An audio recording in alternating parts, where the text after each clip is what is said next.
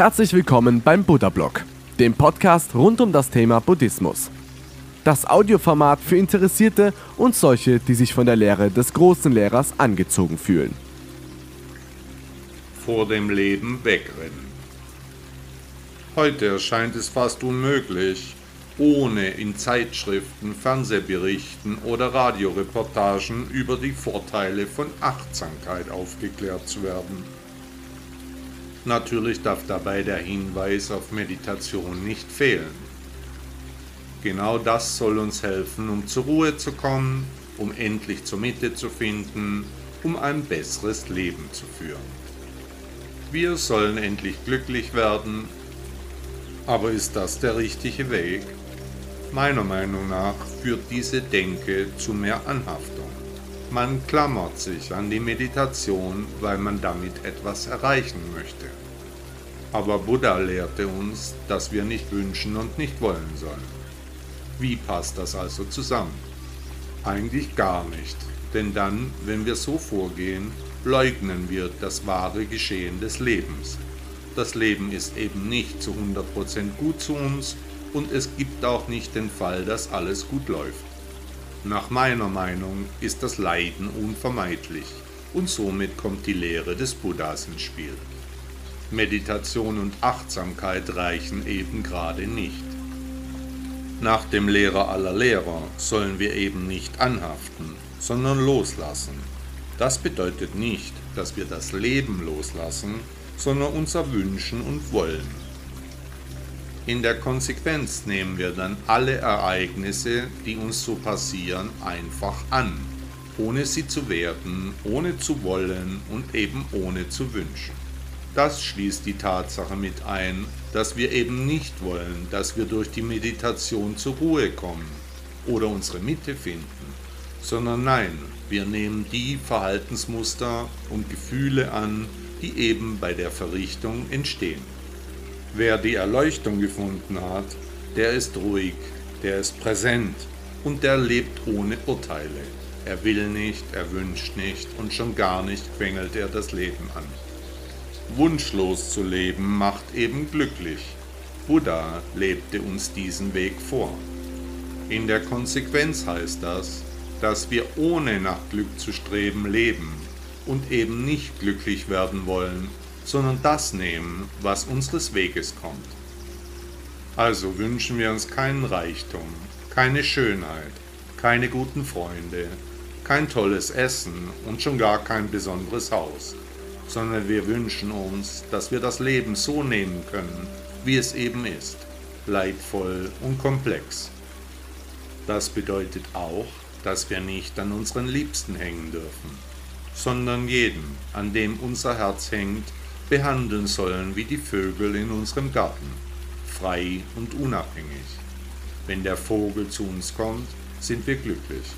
Wenn wir den Vogel von der Ferne betrachten, sind wir glücklich. Und wenn der Vogel nicht kommt, sind wir eben auch glücklich.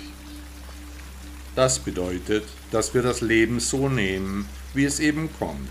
Die Gedanken zwar denken, die Gefühle zwar fühlen, den Impulsen nachgehen, aber eben an nichts davon anhaften. Für viele mag Meditation natürlich ein Weg sein, um zu beginnen, aber es stellt sich schon am Anfang die Frage, warum denn das Glücklichsein ein Ziel sein sollte.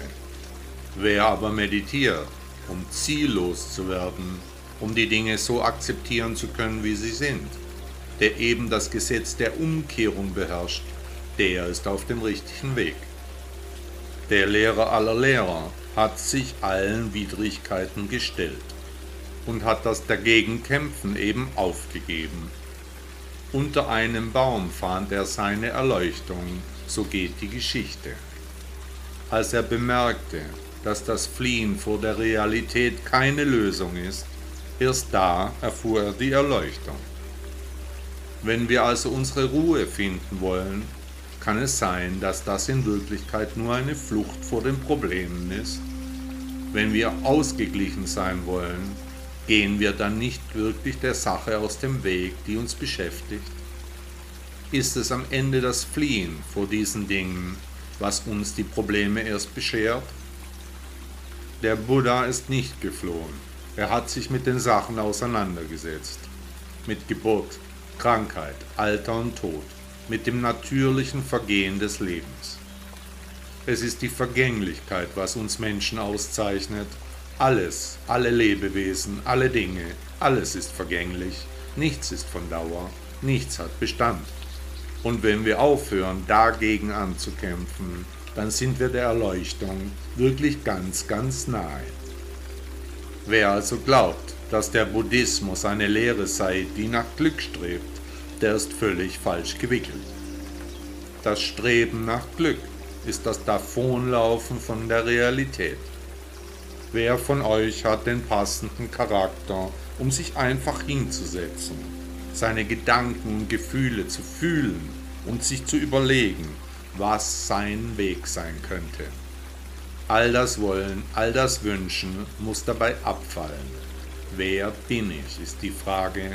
Wo komme ich her? Wo werde ich hingehen? Stillsitzen und zuschauen, wie die Gefühle kommen und wieder gehen, wie die Gedanken kommen und wieder gehen, überhaupt Abneigungen und Wünsche, alles, was die Liebe ausmacht, kommt und geht, wir sitzen und beobachten es nur. Dabei üben wir uns im Loslassen. Das Loslassen ist von allen Übungen die wirklich schwierigste. Liebt sie mich? Werden wir morgen noch unser Auskommen haben? Bin ich vielleicht sehr krank? Was zwickt da in meinem Magen? Habe ich ein komisches Gefühl in meinem Kopf? Wie wird alles werden? Fragen über Fragen, auf die es eben keine Antworten gibt. Es gibt kein Positiv und auch kein Negativ, kein Gut und kein Schlecht. Es gibt nur das Hier und das Jetzt. Auch geht es nicht um das Manifestieren von Zuständen oder um positives Denken. Es geht darum, das zu lassen, eben nicht zu wollen und zu wünschen, eben keine Manifestationen, kein positives Denken, keine Gurus und schon gar keine Selbsthilfebücher. Das Leben ist wie es ist und es kommt so, wie es kommen muss. Vor dem Leben wegrennen, darin sind wir alle gut aber sich zum Leben zuwenden. Wer von uns kann das wirklich? In jedem Menschen gibt es ein Gefühl der Verlorenheit. Nicht zu wissen, wo man herkommt und wo man hingeht, ist eine schwere Bürde. Aber wenn ich das Gefühl der Verlorenheit einmal in mich aufnehme, es objektiv betrachte, ohne subjektive Gefühle dabei einfließen zu lassen, dann kann ich es ändern, indem ich in der Meditation zu mir finde und eben nur zu mir und nichts möchte, nichts will, keine Ruhe, keine Ausgeglichenheit, sondern ich finde meine Erleuchtung. Bei der Meditation versuchen wir eben keinen entspannten Zustand zu erreichen, sondern wir nehmen, was da kommt. Sind wir erregt, so gehen wir der Erregung nach. Woher kommen die Gefühle? Und wir warten, bis sie gehen, und wir betrachten sie, wenn sie uns verlassen. Sind wir entspannt? Woher kommt die Entspannung? Wir betrachten auch dieses Gefühl und warten, bis es uns verlässt. Dabei versuchen wir eben nicht, den Geist zu kontrollieren, sondern nehmen hin, was da kommt.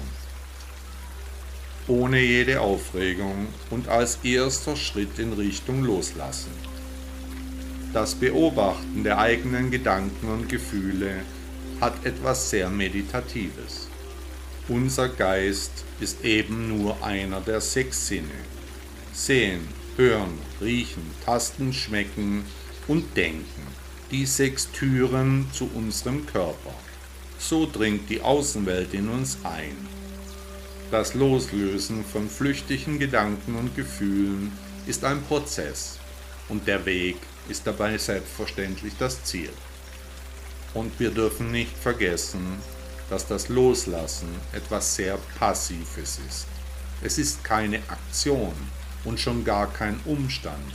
Es darf keine Bemühung verursachen und kein Aufwand sein. Das Loslassen ist einfach das Loslassen. Es geht automatisch, ohne nachzudenken. Am Anfang steht der Entschluss. Aber wenn wir den Entschluss getroffen haben, dann lassen wir einfach los. Von den Gedanken, von den Gefühlen, von den Gewohnheiten und den Überzeugungen. Ohne das Anhaften werden wir zu unserem wahren Ich finden. Buddha sagte zu diesem Thema, die Meditation ist der Weg zur Erkenntnis durch Selbstbeobachtung und zur inneren Ruhe durch Selbstdisziplin. Wenn du lernst, still zu sitzen und dein eigenes Selbst zu beobachten, wirst du alles verstehen.